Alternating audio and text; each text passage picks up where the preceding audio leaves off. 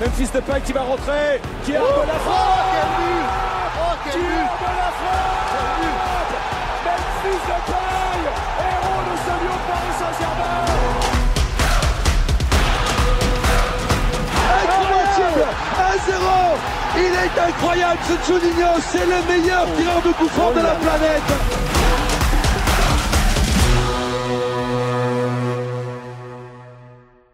Bonsoir à tous, bonsoir à toutes et à tous, bienvenue dans ce nouveau Let's Go, euh, un Let's Go euh, qui on va pas se le cacher euh, fait un peu plus plaisir. Euh, un peu positif. Et avec nous pour parler de ce positif, on a un invité ce soir, il s'appelle Florent Tognuti. Salut Florent. Salut Valentin. Alors tout d'abord, merci, merci beaucoup euh, d'avoir accepté de, de, venir dans cette émission. Euh, je vais laisser la place à Emeric qui, euh, qui va parler de toi. Vous allez euh, faire, euh, faire un, un, petit, une petite interview tous les deux et on reviendra après évidemment sur le match OL Angers. Salut Emeric. Bonsoir à tous. Je te laisse la, la parole, Emeric, vas-y. Alors bonsoir Florent, merci beaucoup d'avoir accepté l'invitation. On est encore super content de te recevoir. Bah de rien, avec plaisir. Euh, du coup, euh, ta rencontre avec le foot, dis-nous en plus. Est-ce que c'était plutôt sur le terrain, sur le canapé, assez jeune euh, Parle-nous un peu de ton rencontre avec le football. Ouais, c'est sur le, sur le terrain d'abord forcément. Euh, j'ai joué euh, dans le petit club de mon village jusqu'à 15 ans et un ménisque qui s'est foutu en l'air sur un mauvais contact avec un gardien de but. Et, euh, et du coup, euh, j'ai arrêté en club à ce moment-là. Après, je continue à suivre. J'étais euh, évidemment fan des Girondins de Bordeaux, qui était le club. Euh, je suis du Lot-et-Garonne à la base, donc c'était le club le plus proche, le club professionnel le plus proche.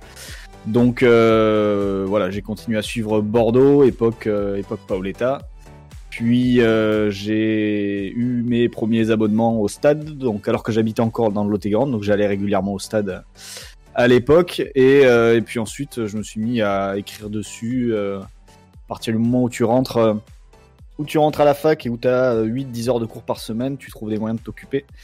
Et donc, j'ai commencé à faire mon blog et écrire dessus, puis à approfondir l'aspect l'aspect tactique parce que c'était quelque chose qui. Enfin, c'était un créneau qui n'était pas forcément très utilisé en France à l'époque. Enfin, très, très servi, on va dire, en France à l'époque. Bon bah une fois n'est pas coutume, euh, on accueille un Bordelais. Euh, donc du coup, j'imagine que tu as vécu la, la rivalité quand même euh, de Lyon et Bordeaux qu'il y a eu dans les années 2000, même si Ouais. on- on- qui a pas mal ressorti récemment, notamment par certains de tes collègues. Du coup, Lyon, c'est plutôt un club que t'as pas dû trop apprécier dans les années 2000. Bah, je pense que c'était un club détesté par tous les autres clubs français dans les années 2000, mais c'est vrai qu'à Bordeaux, il y avait une, il y avait plusieurs petites choses qui en faisaient, alors pas un concurrent évidemment, parce que Bordeaux était pas du tout de la même taille, mais finalement ça en a fait un concurrent à un moment donné quand Bordeaux a eu son, son cycle positif entre Ricardo et Laurent Blanc. Mais c'est vrai qu'il y a de, de bons souvenirs. euh, J'étais notamment de la finale gagnée euh, du petit hold-up, gagnée en 2007 de Coupe de la Ligue avec la tête d'Enrique qui, qui mitraille votre virage ensuite. Donc ça, ça reste un souvenir assez agréable, je vais pas le cacher. Euh, et c'est vrai qu'ensuite, le, le fait que Bordeaux soit l'équipe qui ait mis fin, finalement, à, l'hégémonie euh, lyonnaise et aux sept titres d'affilée, ça reste un petit accomplissement dont on est assez content. Et vu qu'il n'y en a pas eu beaucoup plus depuis, euh, ben on vit un peu dans le passé, écoute. Oui, je comprends, je comprends aisément. Du coup, on a commencé à en parler un petit peu en off et bon, je, je l'ai évoqué un peu euh, en parlant de Bordelais. Euh, Coparena, on a l'impression qu'il est nécessaire d'être Bordelais pour participer, à part Yanis. Euh, du coup, tu peux nous parler un peu de Coparena, d'où c'est venu, euh, parler du projet qui est encore une fois un super projet. Et j'invite tous les auditeurs à dépenser 5 euros par mois. Ce sera vos 5 Ouais. euros les mieux investis. 4 euros même, 3,99 euros exactement.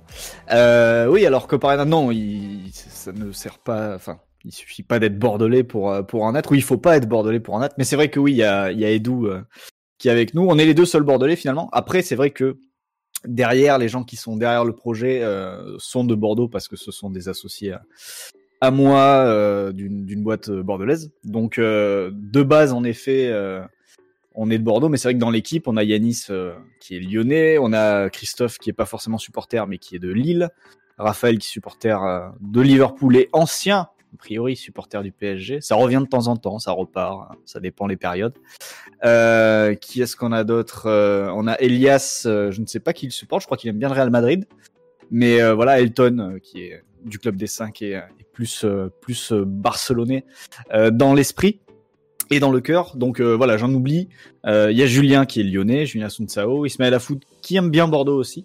Donc euh, non, il y a des gens qui viennent de partout. Il y en a des, euh, il y en a certains qui vont arriver encore dans les prochaines semaines. Donc j'en dis pas plus, mais euh, d'ailleurs je crois qu'il est fan de Lyon aussi. Donc euh, comme quoi.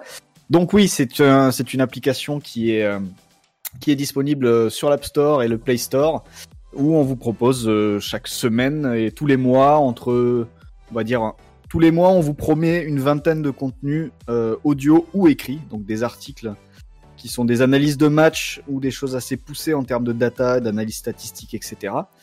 Euh, et un volet audio où on se plonge euh, généralement dans les matchs du passé.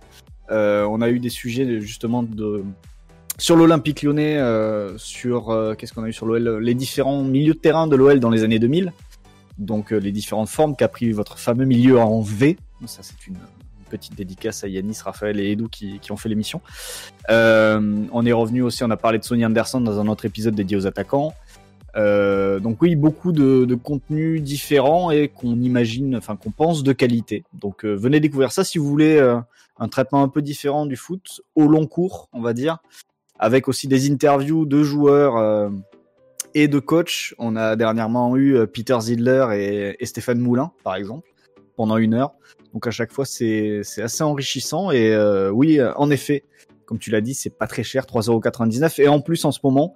euh, Jusqu'à la fin du mois d'avril, le premier mois est offert si vous allez sur le site. Donc pour vous inscrire, c'est coparena.com.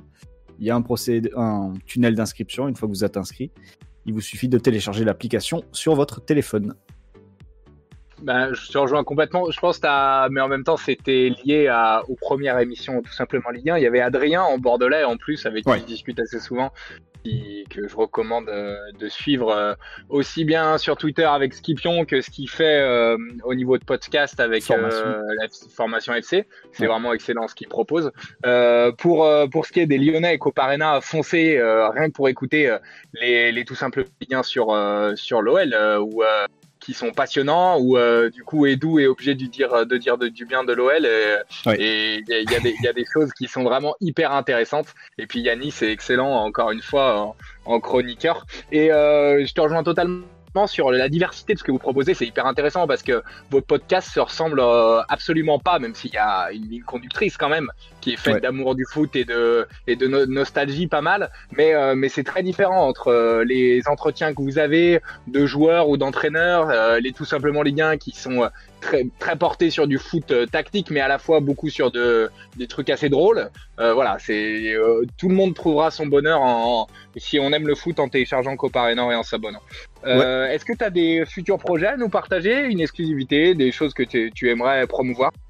Non, bah il y a le, enfin sur Coparena, il y a une nouvelle émission qui devrait pas tarder à arriver. On est en train de, de caler un petit peu sur sur ce à quoi ça devrait ressembler, ça pourrait ressembler. Euh, je peux pas forcément en dire plus, même si c'est euh, en gros jusque là on a fait des émissions qui sont très basées sur le, passé, euh, le, foot d'avant. On a des sagas où on revient dans le dans les années 90 pour faire les parcours des clubs français en Coupe d'Europe. C'est un peu tôt pour l'Olympique Lyonnais, mais on, y arrivera aux années 2000 ensuite. On a aussi, enfin voilà, on revient souvent dans le passé. Là, ça va être une émission qui va être beaucoup plus, qui va coller beaucoup plus à l'actu et au présent. Euh, maintenant, mais avec un thème quand même très très précis.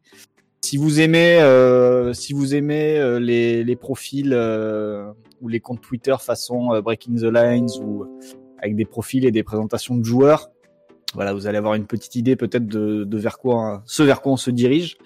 Maintenant, j'en dis pas plus. Vous saurez bien assez tôt qui est la, la personne qui, qui va m'accompagner normalement sur ce format-là, sachant qu'on devrait être trois au maximum, nous deux plus un invité qui viendra et qui changera selon les, épisodes.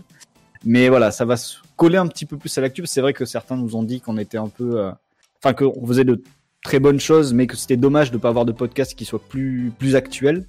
Donc voilà, on va essayer de, remédier à ça avec ce, nouveau format qui arrivera, je pense, euh, dans le mois qui vient.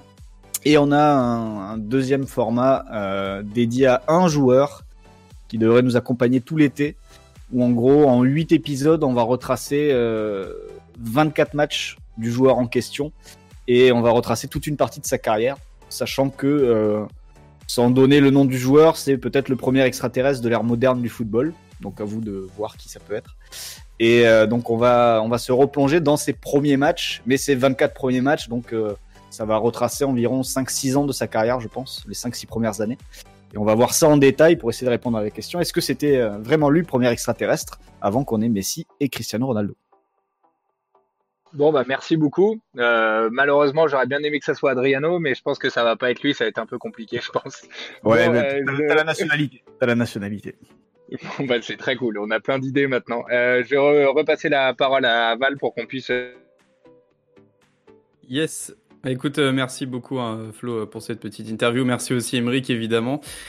On va faire un petit tour de table pour présenter euh, les copains de la soirée. Et il y a Lucas avec nous, c'est ta première. Salut Lucas.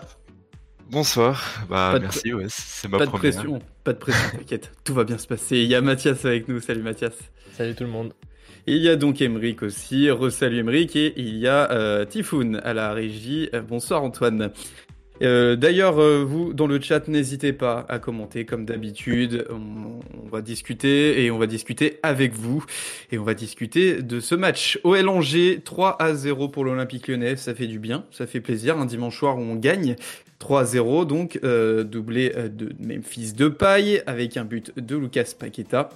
avant de revenir vraiment sur le match, Flo, j'aimerais avoir un peu ton avis sur deux questions. Qu'est-ce que tu penses tout d'abord de cette saison où on voit quand même euh, quatre clubs qui se démarquent hein, Il y a une vraie course au titre cette année, c'est mhm. cool de voir ça.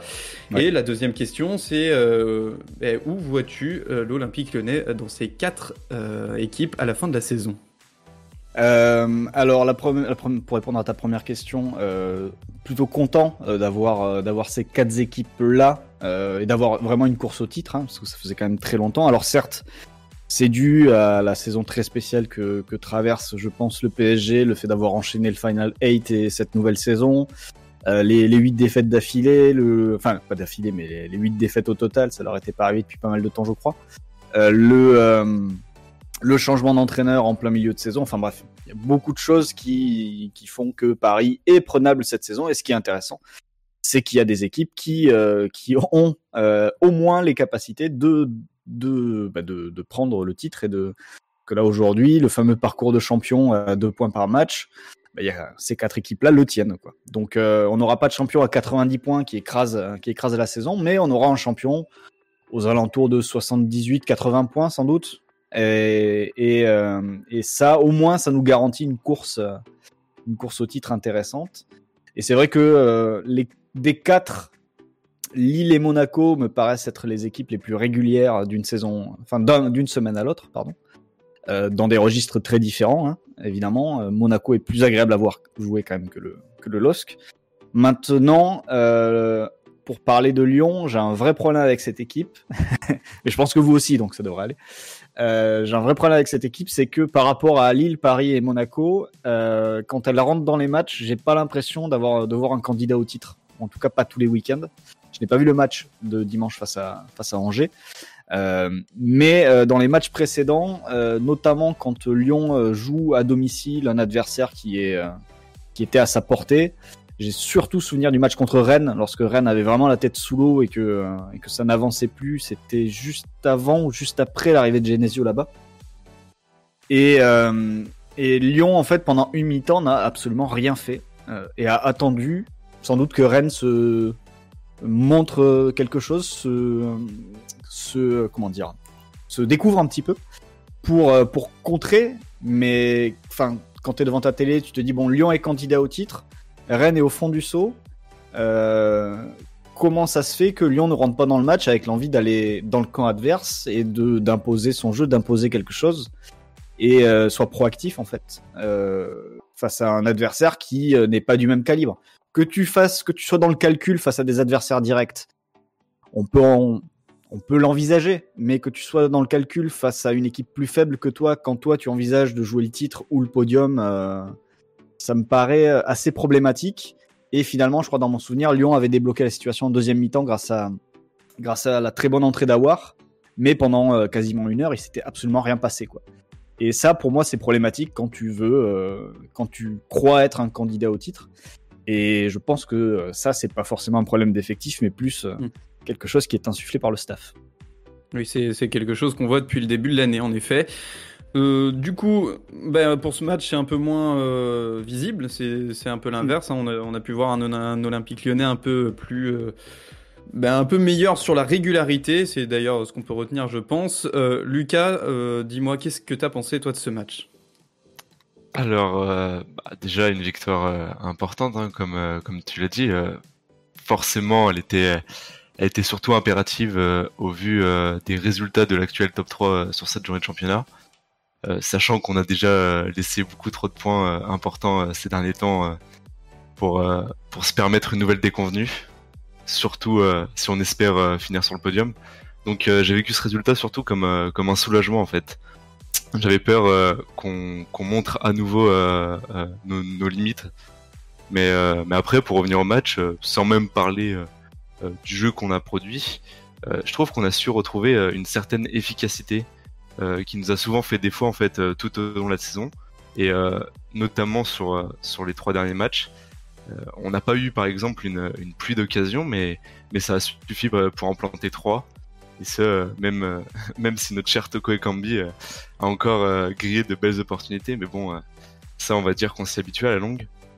Et en parlant d'efficacité justement, je me suis d'ailleurs amusé à comparer la différence entre les buts inscrits et, et, les expected goals du top 4 sur les cinq derniers matchs. Et euh, on peut voir que c'est pas terrible, terrible pour nous, euh, justement, euh, à l'image de la saison. On, on, est la seule équipe ouais, du top 4 à avoir une courbe négative, alors que les trois autres ouais, sont bien plus efficaces qu'elles ne devraient l'être. Alors oui, on peut parler de la beauté du jeu que l'on produit ou pas, hein, mais, à la fin, c'est l'équipe qui aura été la plus efficace qui finira devant, et, et malheureusement, on est quand même bien en retard sur les autres à ce niveau-là on le voit d'ailleurs avec Metz, hein, euh, Lille, et, les, pardon. Lille contre, euh, voilà, contre des équipes comme Metz qui vraiment euh, ont galéré pendant 90 minutes et arrivent à mettre 2, 2 à 0, 2 buts. Donc oui, je suis évidemment d'accord avec toi. Emeric, toi, qu'est-ce que tu as pensé de ce match? Bah, Par rapport à ce que vient de dire Lucas, je suis tout à fait d'accord et je, rejoins, je rejoins aussi ce que dit Florent sur l'OL qui ne ne vient pas sur euh, le terrain comme un conquérant sur certains matchs. Et Lille, ça peut leur arriver aussi. Euh, il y a certains matchs où ils abordent ça de façon très frileuse. Euh, mais sauf que la différence, c'est que eux, ils ont une énorme réussite offensive et défensive. Et ça fait absolument tout. Ils ont une sérénité défensive totale, c'est clair.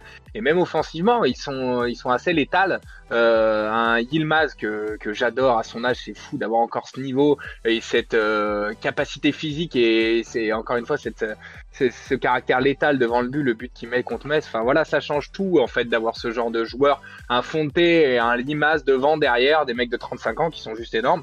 Euh, au niveau au niveau de ce match, bah oui, enfin on a on s'est remis un peu à jouer c'était quand même euh, plaisant. Bon, il n'y avait pas beaucoup de maîtrise, notamment défensive. On en reviendra un peu dans la troisième partie. Je pense que c'est, euh, enfin non, on peut en revenir maintenant. Euh, c'est pas tellement lié à notre euh, composition à nous nouvelle en 4-2-3-1, c'est plutôt le, au fait qu'ils ont joué avec cinq défenseurs qui n'est pas dans les d'habitude d'Angers qui joue euh, quasiment tout le temps en 4-3-3. Là, ils ont joué en, à 5 derrière et systématiquement Doumbia d'un côté et Bamba de l'autre se retrouvaient quasiment tout le temps seuls, notamment Doumbia qui nous a fait beaucoup de mal. Euh, et puis Fulgini, pareil, qui a pu se balader entre les lignes, etc. Donc défensivement, pas très rassurant, même si Denayer fait un match correct et Marcelo aussi. Mais offensivement, du jeu, des, de, des alternatives, des choses qu'on n'a pas l'habitude de voir, beaucoup moins de jeux en U, euh, des circuits qui changent. Et c'est beaucoup dû euh, à bon bah la nouvelle tactique, à, Slimani, au remplacement de paille, euh, à Paqueta plus haut, à plusieurs choses. Donc match globalement quand même intéressant et plus plaisant que la majorité des matchs depuis début janvier. D'ailleurs, depuis début janvier, il y a peut-être euh, bah, il y a très peu de joueurs qui, sont réguliers. Il y en a un qui est régulier, c'est Lucas Paqueta, qui a encore marqué, qui fait une passe décisive.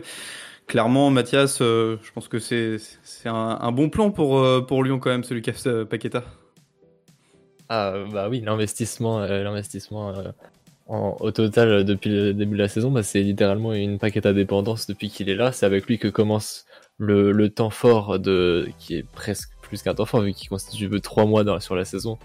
c'est avec Paqueta que ça commence et c'est grâce à lui qu'on est encore en train de jouer le podium ou le titre selon vos affinités. Et, et là, encore une fois, on utilise une nouvelle tactique. Alors, certains diront c'est dommage, c'est que à la 32e journée qu'intervient ce nouveau test. Mais en tout cas, c'est encore une fois en, mettant Paqueta au cœur de la de l'animation offensive que tu retrouves une nouvelle fluidité offensive et que euh, tu as un Noël transformé par rapport au, au, mois et demi qui vient de passer où c'était vraiment insipide en attaque. J'ai une petite question pour vous. Il y en a, il y en a un autre euh, joueur qui, a vraiment fait un gros match. C'est encore euh, Cacré. Maxence Cacré qui se montre euh, de, jour en jour indispensable à Lyon. Euh, comment ça va se passer encore une fois avec ce milieu euh, de Lyon? On a Bruno Guimaraes, Thiago Mendes, Lucas Paqueta, Cacré, Aouar qui va revenir. Va falloir faire des choix, non? Il va falloir faire des choix. Thiago, Thiago Mendes était quand même pas très bien depuis plusieurs matchs. Je suis pas forcément fan de, de joueur, mais il a fait des matchs énormes et ce serait malhonnête de dire l'inverse. Euh, ça fait quelques matchs qu'il était euh, peut-être rentré dans un certain confort, pas remis en question, peut-être un peu fatigué, même si bon la fatigue c'est à remettre en question, euh, euh, sachant qu'on joue une fois par semaine ou un peu plus quand on a la coupe éventuellement. Mais bon bah je pense qu'il y a un milieu qui se dégage, peut-être au détriment d'Awar. On va voir après Awar comme Joe le propose souvent, il peut être intéressant, euh, notamment contre des blocs bas, à voir sur une aile gauche éventuellement, avec beaucoup de permutations. Euh, Paqueta à voir éventuellement sur le côté, etc. Cacré doit plus sortir du 11, c'est euh, c'est une évidence qui est tellement euh, banale à dire que, que voilà, mais il faut le dire parce que ça visiblement c'est pas clair pour lui. Euh, et, euh, et après, Bruno fait quand même un match plutôt intéressant de son côté, je trouve. Donc le milieu, Guimarães Paqueta, l'aller de soi pour continuer, je pense. Dis-moi, euh, Florian, euh, ici, euh, ça fait l'unanimité hein, que Maxence Cacré est un crack. Qu'est-ce qu'on pense de Maxence Cacré du côté de Bordeaux? Oui, non, moi j'aime j'aime beaucoup le joueur. surtout, tout à l'heure j'évoquais le, le, côté non conquérant de l'OL qui n'a pas forcément l'envie de, de, de, rentrer sur le terrain en voulant défendre en avançant, en voulant aller chercher l'adversaire, en voulant provoquer, aller provoquer son erreur et euh, dans le camp adverse, et, euh, et en disant que ça va sans doute d'une consigne du staff.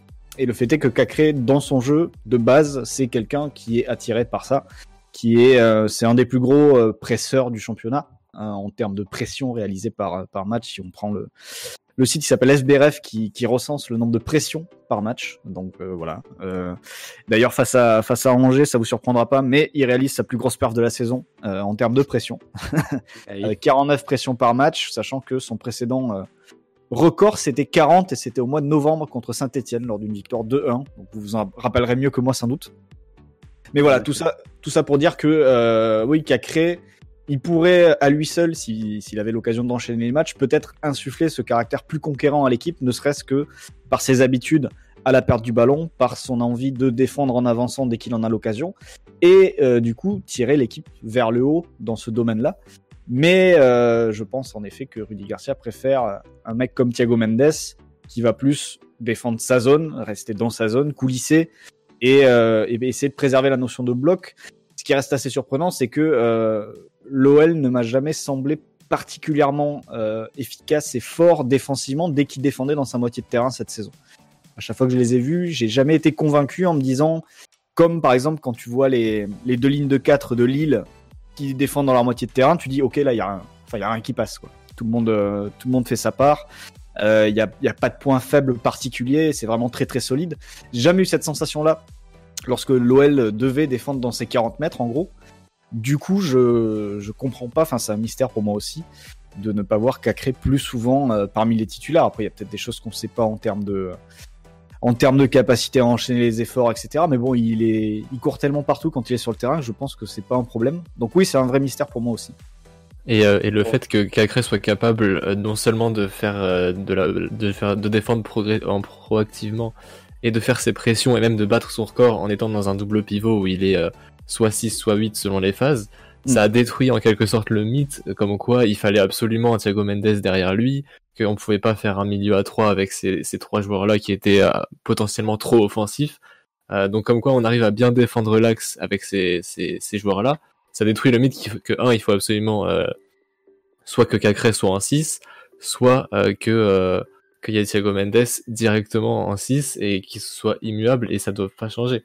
Bah, Donc euh, Vous avez déjà vécu ça avec Touzard, hein, de toute façon. oui voilà, c'est la même chose.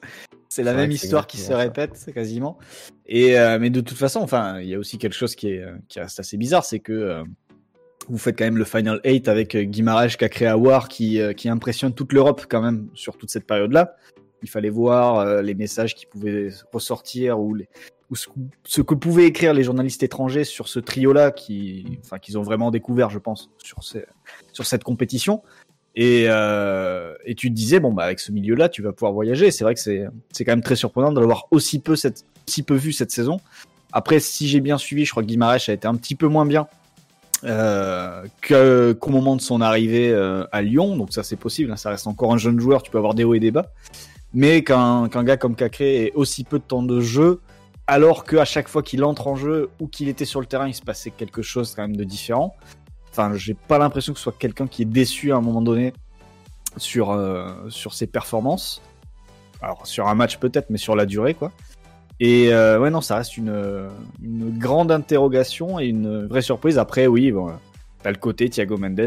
Tu sais, en gros, Thiago Mendes, tu sais ce qu'il va te faire quand tu veux un gars qui va sécuriser sa zone, etc. Mais, euh, mais tu gagnes tellement plus, je pense, à avoir un Cacré qui peut avancer et qui peut euh, défendre plus haut et être plus agressif, euh, ouais, plus haut sur le terrain. Mais euh, bon, ça après, c'est par rapport au style, je pense que que choisit d'insuffler euh, l'entraîneur à son équipe. Exactement, et j'allais te rejoindre pour te répondre et répondre à ton interrogation. Pourquoi Bruno Guimaraes était sur le banc? C'est tout simplement parce que dans cette grande phase de fin 2020 où Lyon a quand même euh, réalisé une très belle euh, suite de victoires, eh bien, c'était Thiago Mendes, Aouar et Paque- Paqueta sur le terrain, et euh, Garcia n'a pas voulu changer parce que Garcia, quand ça marche, pour lui, ça marche tout le temps. Et euh, il n'a pas essayé à, à savoir si ça pouvait marcher avec euh, d'autres joueurs. Et, et je pense que déjà, euh, le- la situation de Bruno Guimaraes, ça a dû le toucher. Personnellement, on l'a vu hein, sur les réseaux sociaux, il laissait quand même des, des petits messages où il faisait comprendre que ça lui plaisait pas. Là, on retrouve un Bruno Guimaraes euh, qui plaît, en espérant qu'il continue sur cette lancée. On va parler d'un dernier joueur avant de parler de cette fameuse nouvelle composition. Et de toute façon, ça va faire le lien. C'est évidemment Memphis Depay, hein, Memphis Depay qui était qui était pas euh, sur le poste de buteur et euh, qui a enfin montré de, de- des choses qu'on aimerait voir chez lui tous les matchs, notamment ce doublé et ce, ce magnifique lob, hein, ce petit piqué. Euh, ça fait du bien, j'imagine, les gars, de revoir aussi euh, Memphis Depay de- dans cette forme-là. Ah ouais, sans doute. euh, après, euh, qu'il soit sur une aile, pour moi, c'est pas un problème et ça l'a jamais été. Alors certes, c'est ce qu'il a voulu. euh, en- il a voulu le- ce repositionnement dans l'axe, que ce soit en 9,5 ou, ou même en 9, tout simplement, avec des enfin des ailiers intérieurs qui étaient Toko Ekambi et, et Kadewere. Mais euh, ce qu'il faut, ce qu'il faut prendre en compte, c'est que Memphis, que ce soit en sélection ou en club, il a pas besoin d'un poste euh, spécifique. Il a pas besoin d'être 9,5 ou de 9 pour briller il a surtout besoin d'un rôle et que autour de lui, euh, ça fonctionne comme. euh, bah, il faut que l'équipe tourne autour de lui, mais l'équipe n'a pas besoin de tourner autour du 10, il peut tourner autour de lui, et c'est pour ça que ça ne pose aucun problème, selon moi, de le mettre sur une aile comme ça a été le cas ici, et on pourra parler de d'autres questions que ça pose, par exemple la capacité du joueur derrière lui à défendre, sachant que le joueur derrière lui est en l'occurrence un œuf de formation, ça a laissé des, trous d'air, comme on a, comme on a pu déjà l'évoquer, comme on va sûrement l'évoquer encore.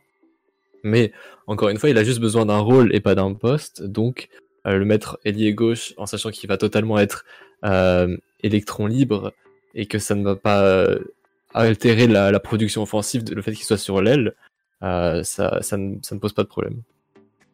Ça a pu poser un problème à une époque, euh, son positionnement sur l'aile, c'était au tout début il était à l'OL.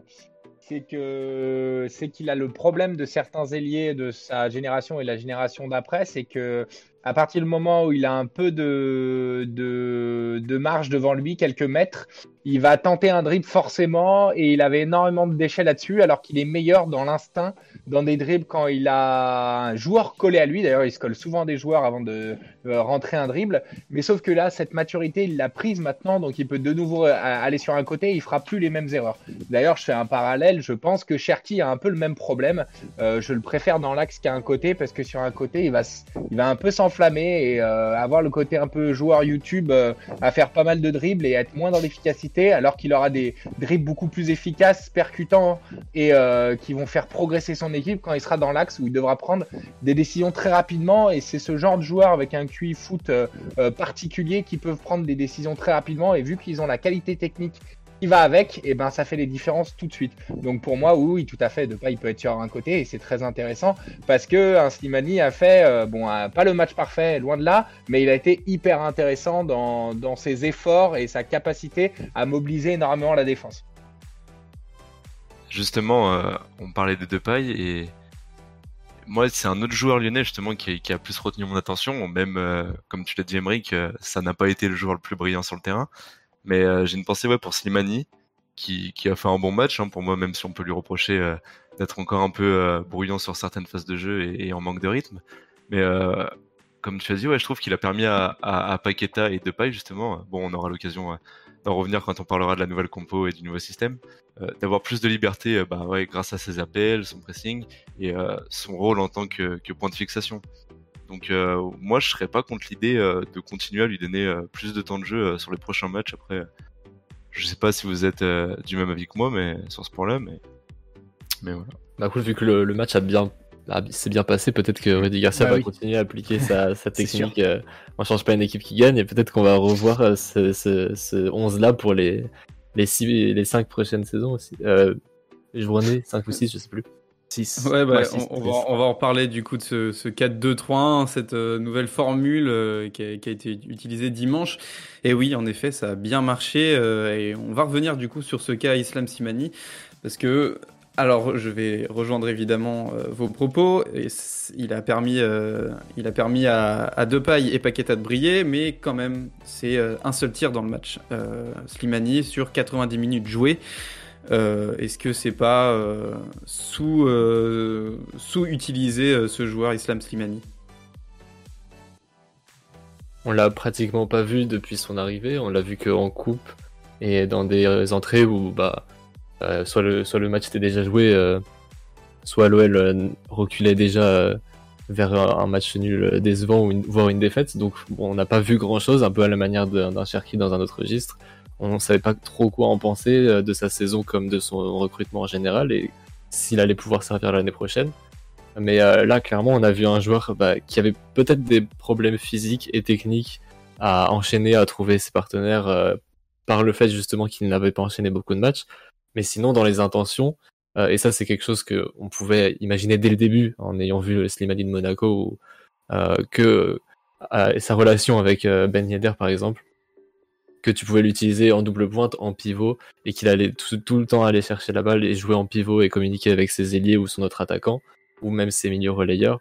Et donc tu savais que dans ce registre-là, tu pouvais lui faire confiance et que tu allais avoir quelque chose de fiable Là, aujourd'hui, il manque juste, ou en tout cas contre Angers, il manque juste un peu plus de justesse technique et peut-être un peu plus d'automatisme. Bon, c'est bizarre de dire ça à la 32e journée, mais euh, peut-être euh, un peu plus d'automatisme, ça peut vite, ça peut vite venir euh, si, Rudy Garcia décide de l'installer dans le 11, comme on vient d'en parler.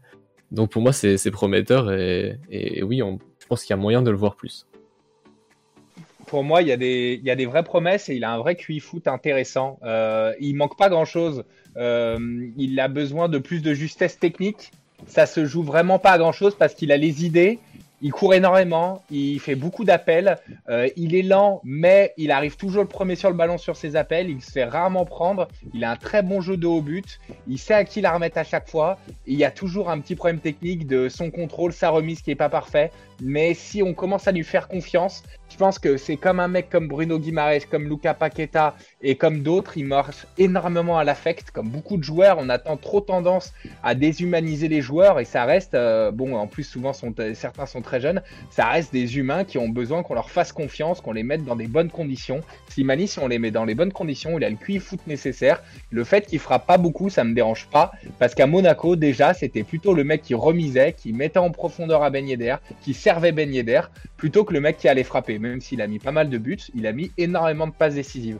Pour moi, Slimani, il manque pas grand chose, un déclic, et euh, il a un vrai QI foot. Ça se voit dans ses déplacements, dans ses recherches de remise, même si elles sont pas tout le temps réussies. Il y a vraiment quelque chose à tirer de la, complémentarité de paille, Slimani, et je mettrai Paqueta avec aussi. Yosoel, tu m'as tu m'as devancé hein, dans le chat. N'hésitez pas hein, toujours à, à, réagir à l'émission. Florian, qu'est-ce que tu penses toi de, de ce Islam Slimani à Lyon? Euh, ben, on l'a pas assez vu à Lyon pour euh, pour que pour que je puisse donner un verdict là-dessus. Après, le, le Slimani de Monaco, c'était euh, c'était un joueur assez hallucinant. Euh, ça a duré une demi-saison dans mon souvenir, parce que je, je sais plus ce qui se passe à Monaco, mais ça se termine pas pas forcément très très bien. Et sur cette période-là, j'ai des chiffres sous les yeux. Il joue 18 matchs, 14 en tant que titulaire. Il met 9 buts et il donne cette passe décisive sur la période. Et quand on regarde un petit peu sa, sa carrière, qui a certes, enfin, qui est passé par, par des hauts et, quelques bas, parce qu'à Leicester, il a, il a, très très peu joué, ou en tout cas, il était plus un, remplaçant, un élément de rotation qu'un titulaire. À Newcastle, il a quasiment pas joué. Euh, à Fenerbahce, j'ai l'impression que ça s'est pas très bien passé, parce qu'au final, c'est le seul endroit où il a eu du temps de jeu, mais il n'a pas forcément marqué. Mais dans tous les autres, euh, toutes ces autres aventures, quasiment, euh, donc on peut parler de Monaco, on peut parler de ce qu'il qu avait fait auparavant au Sporting. C'est quelqu'un qui, euh, qui mettait en moyenne un but tous les deux matchs et qui a ajouté à ça euh, son côté très buteur qu'il avait déjà au Sporting. Il a ajouté à ça un côté euh, joueur et une capacité à s'intégrer dans un collectif et à faire jouer les autres. Et c'est ce qu'on a vu notamment à Monaco, mais il le, montrait déjà euh, un petit peu lors de ses entrées en jeu du côté de Leicester. Donc euh, quand tu ajoutes tout ça et que tu vois que sur la première phase, euh, L'OL euh, c'était quand même pas mal appuyé sur deux pailles en neuf pour faire jouer les autres et jouer autour de lui. Avec, euh, t'avais quand même un, schéma assez simple où c'était Awa ou Paqueta qui trouvaient deux pailles à l'intérieur et ensuite on cherchait un peu de profondeur avec Toko ou Kadewere qui faisait des courses dans le dos de la défense. Euh, là, ça va s'articuler forcément différemment. Il faudra que les ailiers apportent un peu de largeur. Mais un mec comme Depay, quand il va vouloir rentrer, depuis son côté euh, et qui va chercher un appui, Slimani peut lui offrir parfaitement ce, point d'appui, par exemple. Euh, même chose pour le gars qui serait euh, titulaire à droite, si tant est qu'un gars comme Cherki, par exemple, réussisse à, gratter du temps de jeu d'ici la fin de la saison. Donc il y a, y a, forcément des choses, des choses très intéressantes à faire, et c'est un joueur en tout cas aujourd'hui sur le banc de l'OL, mais qui me paraît être un upgrade, en tout cas à court terme, par rapport à Moussa Dembélé. Je pense que Slimani est capable de faire aujourd'hui beaucoup plus de choses sur le terrain, euh, être beaucoup plus créatif et euh, beaucoup plus intéressant dans les petits espaces euh, près de la zone de vérité, sachant qu'il a aussi un côté un peu plus, un peu plus force brute lorsqu'il est à 100%, en espérant qu'il réussisse à, atteindre ce niveau-là sur le plan physique d'ici la fin de la saison. Donc oui, non, ça peut être une super recrue. Encore faut-il qu'il ait du, qu'il ait du temps de jeu et l'opportunité d'enchaîner les matchs. Mais euh, quand il a signé à l'OL, ça paraissait être un upgrade, même si tu avais toujours cette incertitude sur sa forme, euh, vu qu'il avait passé quelques mois encore au frigo. Oui, là on, sent, on, le sent évidemment plus à l'aise. Et vous, dans le chat, c'est la question qu'on vous pose. Est-ce que vous vous sentez à l'aise avec ce 4-2-3-1 Est-ce que euh, c'est euh, la bonne formule? Est-ce qu'on doit maintenir cette, euh, cette composition pour Nantoel Alors n'hésitez pas à répondre au, sondage, qu'on sache un peu votre avis. Euh, du coup, les, copains, vous, qu'est-ce que vous en pensez autour de la table? Euh, Lucas, est-ce que tu penses qu'il faut qu'on qu refasse euh, cette même composition pour le match contre Nantes? Moi, je, je, suis pas contre l'idée de, de réessayer. Euh, parce que bon, de toute façon, ça, devenait un peu comique hein, de, connaître la composition euh, de chaque match, même quand celle-ci ne fonctionnait pas, notamment avec le 4-3-3. Mais, mais on voit aussi que ce système-là, il donne de l'importance au duo de, milieu qui a, qui a devant la défense. Et euh, c'est pour ça qu'il faut, euh, qu'il faut saluer le, travail réalisé par Cacré et euh, Guimarèche contre Angers, euh, qui selon moi ne doivent plus bouger du 11. J'ai bien aimé leur relation lors de ce match parce que on a un Cacré dans un rôle de catalyseur. Du coup, c'était une petite pile électrique sur le terrain, comme à son habitude, hein, qui impressionne constant sur l'adversaire. Et à côté de lui, tu as un Bruno Guimaraes qui lui va réguler le tempo du jeu, ce qui prouve en fait ouais, qu'il peut avoir une, une belle, complément, belle complémentarité pardon, entre les deux milieux, surtout dans, dans, le système mis en place par Garcia sur ce match. Après, c'est pareil, en 4-2-3-1, j'ai beaucoup apprécié le rôle de Paqueta en 10. Euh, bah, on joue même quasiment à 2-10, hein, puisque si on prend en compte euh, les retours de Memphis euh, dans l'axe, malgré son exil sur le côté gauche, on se retrouve vite avec deux créateurs de jeu, ce qui, ce qui laisse pas mal de possibilités pour, pour nous créer des occasions de but. Oui, on peut, on peut le voir euh, sur euh, la map de, paille hein, sur, le, sur le match contre Angers. Euh, sachez vraiment qu'il est resté énormément à gauche, qui a permis du coup à Lucas Paqueta de bien garder cet axe. Donc c'est sûrement ce qu'on va pouvoir revoir contre le FC Nantes. dans ce 4-2-3-1, s'il il y a un ou quelques joueurs qu'il faudrait enlever pour avoir une meilleure composition, ce serait qui pour vous? Alors, est-ce que c'est une question de joueur? Je sais pas. Mais par exemple, là, il y a eu un gros problème dans cette composition où on peut se dire que ouf, c'était que Angers et, euh, c'était que euh, Fulgini et Baokan, même si bon, c'est quand même des joueurs les joueurs les plus efficaces de leur équipe. Euh, c'est l'aile gauche, donc pour eux l'aile droite, avec l'espace libre derrière dans le dos de Cornet. Bah, il vient d'apparaître dans le chat, voilà. Donc Maxwell Cornet. Est-ce que c'est, est-ce que Maxwell Cornet et les espaces derrière son dos invalident en eux-mêmes la compo ou est-ce que ça invalide juste Cornet euh, dans cette compo? C'est une question que à laquelle je n'ai pas la réponse parce que euh, on n'a testé que contre Angers et même si euh, même si c'est rassurant par exemple d'un point de vue d'un milieu et d'un point de vue création Angers ou pas, c'est rassurant que ça marche et il y a quelque chose qui il y a quelque chose qui ne seront pas invalidés contre les plus gros par exemple cette capacité à récupérer plus haut c'est précisément ce qui nous aura manqué contre le PSG par exemple mais là, c'est vrai que euh, l'espace dans le côté gauche avec un Memphis, s'il perd la balle haut alors qu'il est dans l'axe, bah là, il y a littéralement Cornet qui est déjà en train de dédoubler et littéralement personne pour épauler Denayer.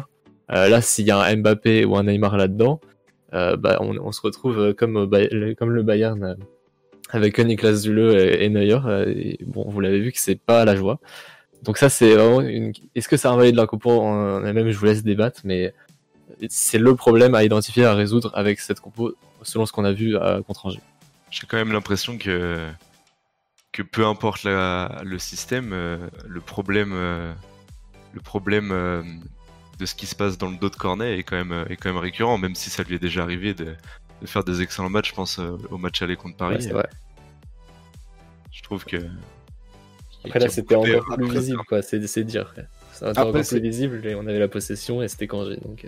Après, c'est souvent le cas des, des, des, milieux de terrain, enfin des mêmes attaquants euh, reconvertis à ce poste de, latéral où ils vont utiliser avant tout leur, euh, leur capacité physique et leur vitesse pour compenser des errements au niveau du placement. Euh, ils y sont quasiment tous passés par, par ce genre de, de travail.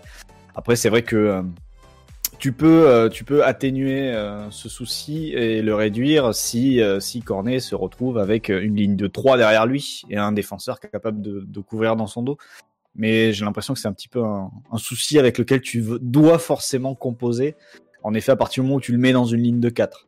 Pour l'instant, en tout cas. C'est vrai que de ce point de vue, il n'y a pas eu trop de progrès de sa part, j'ai l'impression, depuis ses débuts. Je sais pas s'il est meilleur euh, dans l'alignement et dans le placement euh, depuis qu'il a été replacé Une question que je vous pose. Mais euh, j'ai pas l'impression qu'il y ait eu énormément de progrès dans ce domaine-là. Je dirais qu'il est, il est meilleur forcément parce qu'il au début de la reconversion, forcément, c'était un petit peu plus galère, mais c'est quand même pas au niveau d'un ce qu'on attend dans l'intéral dans un top 4, top 3 de, de l'OL pour faire deux points par match, quoi. Et pourtant, on y est, mais bon, c'est pas grâce à lui, quoi. Ouais. On peut, on peut clairement créer un lotissement hein, derrière son dos. Est-ce que euh, Deschiglio ou est-ce que Melvin Barr pourrait euh, pallier à ce, problème, vous pensez? Dans le court terme, ouais. Euh, après, à réfléchir si Melvin Barr a, a les épaules éventuelles pour, pour être un numéro, le numéro 1 à l'OL pour un OL qui vise la Ligue des Champions, voire, voire plus pour les années suivantes, je sais pas. Melvin Barr, je l'aime beaucoup. C'est, euh, je pense qu'il a, il a énormément de potentiel. Est-ce que le mettre directement numéro 1 ou est-ce que faire un turnover un peu plus malin, ce serait bien? Euh, On peut se poser la question. Cornet, euh, Cornet n'est pas une solution à mes yeux. Euh, Il y a des boulevards énormes et encore plus avec une défense à 5 en fait. Doumbia, qui est un joueur plutôt intéressant, euh, l'a, l'a vraiment mis mal. Si je me trompe pas, non, c'était Bamba de son côté. Oui, Ah oui, c'est Doumbia à gauche et Bamba à droite. Voilà, en tout cas, les deux latéraux nous ont mis mal et il y a une. Bon, c'est pas la première fois qu'on le pointe du doigt et Feta Compo, qui est un compte qu'on apprécie euh, chez nous, l'avait déjà beaucoup montré. Euh, Il y a une fébrilité et un manque d'animation défensive assez criante à l'OL. Alors en plus, si, euh, si Angers ne donne pas la compo habituelle, là Garcia est totalement paumé, les joueurs aussi, et du coup, il y avait jamais personne sur les latéraux. Aussi bien l'ailier que nos latéraux n'étaient pas dessus. Dubois et Cornet étaient perdus, ils savaient pas sur qui défendre, à qui la faute. Est-ce que c'est la faute du coach ou des joueurs Euh, J'ai ma petite idée, mais en tout cas, ça a été très compliqué de défendre sur les ailes et Angers a été quand même très dangereux. Le 3-0 est quand même plutôt, euh, plutôt bien payé, même si on méritait de gagner largement. On aurait pu prendre un but minimum. Petite euh, dernière question sur cette compo avant de parler du match de dimanche prochain. Euh, donc on a Islam Slimani en buteur. Euh, Est-ce que ça pourrait aussi servir euh, notre petit Tino Kadewere qui va pas bien depuis quelques mois? Bon là il est certes blessé, mais à l'avenir est-ce que ça pouvait, ça pourrait pas aussi faire briller ce jeune buteur qui n'est pas forcément à son poste de- depuis le début de la saison? Tu voudrais dire le mettre dans une attaque à deux Avec Slimani Ah, Non non de, de remplacer à la place de Slimani, de vraiment d'avoir d'avoir Ah oui, en buteur quoi. Oui, oui, bah c'est, c'est oui, on l'a identifié dès, dès son arrivée de, de- du Havre que ça pouvait être euh, un rôle qui lui conviendrait. Alors je pense qu'il est quand même en dessous de Slimani dans ce registre, mais c'est vraiment comme ça qu'il jouait euh, à, au Havre et puisque même ses buts euh, venaient souvent de penalty, donc c'est là c'est sur les penalties qu'il faisait ses stats, mais dans le jeu là où il était vraiment important, c'est dans ce, cette espèce de jeu en pivot. ouais. Ouais, t'es- t'es- tu- Qu'est-ce que tu en penses, euh, Flo, euh, de, de ce pareil jeune joueur Tino? Ouais, Kadewere, j'avais beaucoup aimé euh, de ce que j'avais vu du, du Havre. C'est-à-dire au moment où il avait signé à l'OL, j'étais un, un peu intéressé à son profil, histoire de voir, à- histoire de, de voir à quoi m'attendre. Et euh, c'est un joueur qui participe, euh, qui aime beaucoup participer au jeu, qui est capable vraiment de tout faire sur le front de l'attaque. Euh, donc euh, ça va, ça peut en effet être un- une autre solution à la pointe de l'attaque, puisque puisque Slimani enchaînera peut-être pas tous les matchs non plus. Mais euh, non, non, ouais, euh, joueur euh, très intéressant, qualité, qualité de finition. Après, ouais, je pense que là, ces derniers temps, il, il tirait un peu la langue parce qu'il faut dire que le, le rôle côté l'amenait aussi à faire beaucoup d'efforts euh, sur le plan défensif, à se replacer. Et il le faisait euh, dans la meilleure période de l'OL. Il fait notamment un, un match sur le plan défensif que j'avais trouvé très bon. C'était face au, face au Paris Saint-Germain au match aller quand vous allez gagner 1-0 là-bas. Juste avant, euh, juste avant la trêve, je crois, ou quelque chose comme ça. Et euh, oui, sa capacité vraiment, enfin c'était un attaquant très très complet de ce que j'avais vu. Et, euh, et rien que ça, à partir du moment où euh, tu as une équipe qui, qui a la balle et qui a besoin d'un point d'appui, enfin d'un joueur capable à la fois d'être point d'appui au sol euh, pour euh, autour duquel construire et aussi capable d'aller dans la surface pour finir les actions, j'ai l'impression que Kadewere a le potentiel pour, euh, pour lui aussi faire les deux choses, ouais, en effet. En tout cas, on va espérer hein, euh, le revoir euh, comme on a pu le voir hein, en début de saison. Franchement, ça fait plaisir, hein, surtout un gamin qui vient de la Ligue 2. Dans le chat, euh, bon, sans surprise, 100% des personnes votant du chat pensent que c'est la bonne formule, ce 4-2-3-1. Donc on va imaginer le revoir dimanche prochain, Nantes-OL. C'est encore une nouvelle finale. De toute façon, depuis quelques matchs, on ne fait parler que de finale. Euh, un match où Lyon va encore une nouvelle fois avoir la pression parce qu'on joue dimanche à 21h, c'est-à-dire que toutes les autres euh, équipes euh, du, haut de tableau, c'est-à-dire Monaco, Lille et, Paris Saint-Germain, pardon, j'allais dire Marseille, mais non. Eh bien, ils auront joué tous les, trois. On va encore avoir la pression. Nantes va pas bien du tout. Nantes part en Ligue 2, là, si ça continue. Comment va falloir gérer ce match, les copains autour de la table? Euh, bah moi, il y a mon petit côté euh, superstitieux qui va revenir, mais pour moi, ça a tout du match piège. hein. Quand on, sait que l'autre équipe en face est vraiment pas bien, euh, que nous, on, joue un peu un sprint final, Euh, J'avoue que, j'ai un peu peur avant d'aborder ce match et surtout avant d'aborder, on a une, très belle triplette de rencontres qui, arrive juste après. Et je me demande pas si les joueurs vont pas se mettre une pression supplémentaire vis-à-vis de, ces trois matchs qui arrivent juste après et, euh, et déjouer un peu à Nantes. Ouais, Nantes, Nantes est pas bien. Nantes a des joueurs de qualité euh, à quelques, quelques endroits. Louza, Blas, euh, c'est du velours, c'est des super joueurs. Si on pouvait choper un Blas pour l'année prochaine à l'OL, moi je signe euh, tous les jours. Euh, Il y a quelques bons joueurs, euh, même Kader Bamba, euh, je trouve assez intéressant, très explosif. Il avait fait un match aller correct contre nous. Colomwani, qui est un gamin un peu esselé, mais qui est un bon joueur. Par contre, en défense, ben, c'est quand même très très faible. Hein. Palois fait il fait un peu illusion parce que il crie très fort sur un terrain et il va tirer très fort et faire un tac réussi de temps en temps, mais c'est quand même assez faible. C'est assez faible. Lafont, il fait quelques arrêts, mais c'est quand même un gardien tout juste moyen qui a juste eu euh, pour lui de percer très tôt. Mais voilà, euh, comme euh, beaucoup de personnes disent, il faut pas confondre talent et précocité. C'est assez faible sur pas mal de pas mal d'aspects. Au milieu du terrain, c'est assez faible. Il y a quelques joueurs intéressants, mais si on y va avec la volonté de faire mal et d'avancer, on n'aurait aucune raison de pas le gagner. Si on le perd, vraiment, ce serait uniquement de notre faute. Je pense qu'on peut pas dire autre chose. Ça prend pas beaucoup non plus de buts. Hein. La défense est faible, hein, je suis d'accord, mais de, de tête comme ça sur les dix derniers matchs, ça prend un deux buts par match, mais euh, c'est pas non plus la, la catastrophe. euh. Ouais, parce que ça joue recroquevillé sur euh, son but. Euh, Domenech, c'était ça à l'extrême. Comboiré, c'est quand même pas beaucoup plus ambitieux, même s'il laisse peut-être un peu plus de liberté offensive à certains joueurs. Voilà, il n'y a, pas une grande euh, volonté d'attaquer, donc euh, ça peut se comprendre aussi. Euh, si s'il y a des des consignes tactiques défensives appliquées et bien comprises, éventuellement tu prends pas beaucoup de buts, mais mais n'empêche que si tu as vraiment des individualités, euh, voire un collectif, ce que je doute qu'on ait euh, d'ici la fin de l'année, qui, euh, qui est au-dessus, tu peux leur faire mal et euh, leur mettre quelques buts quand même. Je pense que c'est, ce serait peu dire que de dire que c'est un match à notre portée et que si on ne, re- ne gagne pas ce week-end, définitivement on ne mérite pas le podium. Après, ce qui, est pas, ce qui est paradoxal, c'est que leur dernière victoire, c'était au parc. C'était face, à... c'était face au PSG. Et, euh, et c'était une victoire euh, pas illogique en plus. Mais c'est vrai que quand tu reprends euh, tous leurs derniers résultats, euh, ils ont pas pris plus de, euh, plus de deux buts, je crois, depuis pas mal de temps maintenant, euh, au moins la, nouvelle année.